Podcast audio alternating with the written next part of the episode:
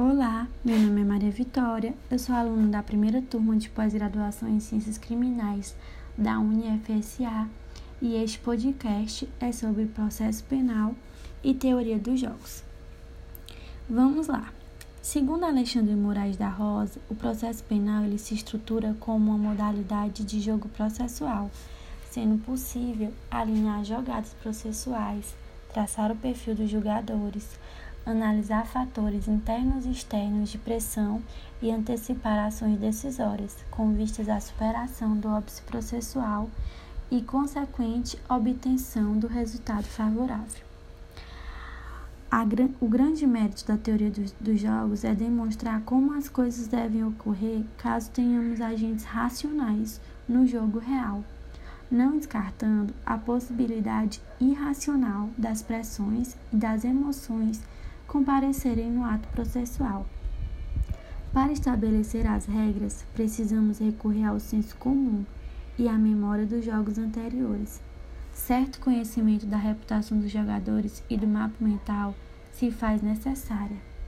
Em face de alternativas, deve-se tomar a melhor decisão, a tática dominante, que é a melhor escolha para cada possível escolha a ser feita por outro jogador. A tática ou estratégia depende do lugar do jogo em que você está. Há uma dinamicidade incapaz de ser pressuposta em sua totalidade. Será necessária análise não padronizada dos jogadores processuais. Ressalta-se que é preciso jogar limpo. O jogo a ser jogado que aqui se fala é o jogo democrático, exigindo-se observância das regras processuais. Logo, se alguém imaginou que o processo penal, visto pela teoria dos jogos, é um estudo que incentiva o jogador a levar vantagem a qualquer custo, está enganado.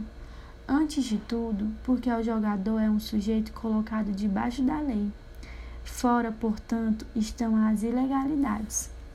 Todavia, alguém pode manipular as regras e, com isso, caso você não domine as manhas, poderá ser uma presa fácil. Sendo assim, prepare-se para o jogo com árvores de táticas vinculadas à estratégia. Tenha capacidade de antecipar adversidades e planos alternativos caso a estratégia dê errado.